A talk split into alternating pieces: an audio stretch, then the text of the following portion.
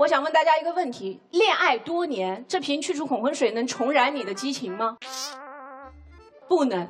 你要是那么容易燃，你能跟一个人在一棵树上吊这么多年吗？他如果只是让你不害怕，就像 K C 说的，那他跟把你自己喝大了有什么区别呢？你们在 K T V 喝到天亮，直接去登记不就行了吗？你说酒会醒，但是可以经常喝呀。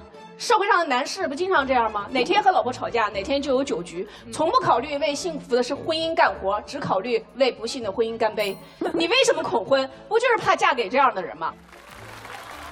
喝一点酒没关系，喝一点去除恐婚水没关系，但最怕喝成一种习惯就不好了，是吧？害怕了喝，焦虑了喝，绝望了是不是还得喝？我负责任的告诉大家，这三种情绪在你未来的婚姻生活中将会连绵不绝，此起彼伏。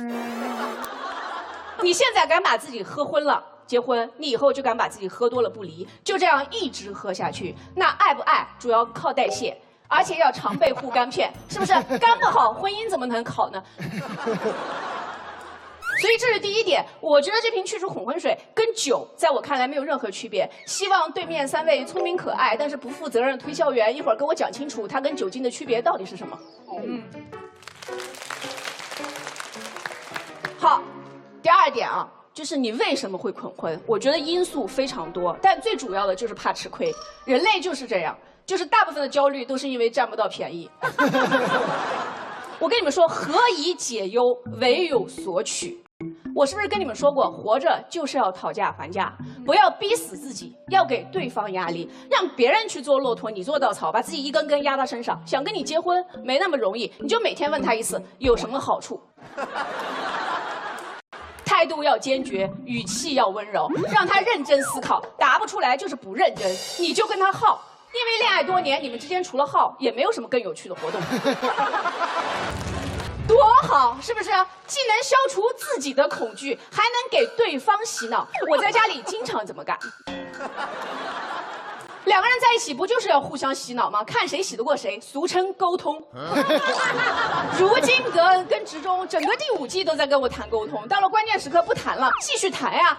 他给你用心给你的每个答案，都是你将来兑现的机会，一点都不亏。如果他什么都不给，太好。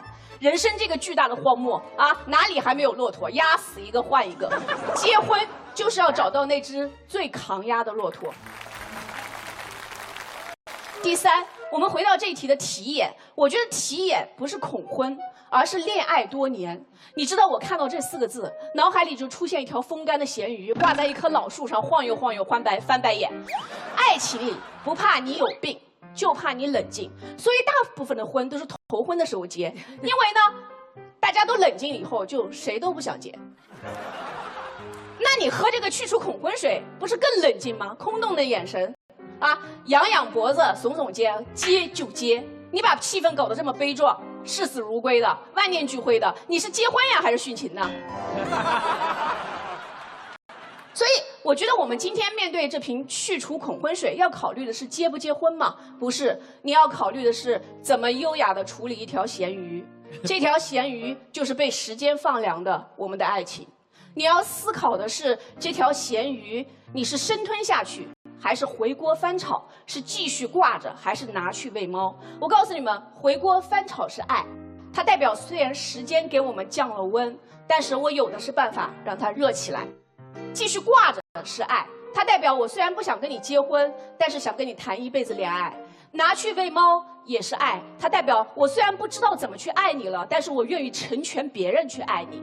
但是我跟你们说，生吞下去不是爱。它只是代表我累了，累到连说一句“我好害怕”的力气都没有，所以才用麻醉自己的方式跟你结这个婚。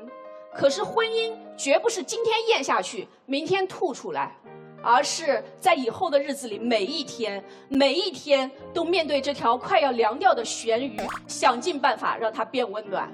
婚姻里需要的从来不是一个木偶的勇气，而是一个厨娘的热情。今天这一题是比 yes or no 要复杂的多的选择题，你们发现没有？不喝这瓶去除恐婚水，你所做的任何决定都是爱；喝了这瓶去除恐婚水，你做的那个唯一的自以为是的决定，它不是爱。谢谢大家。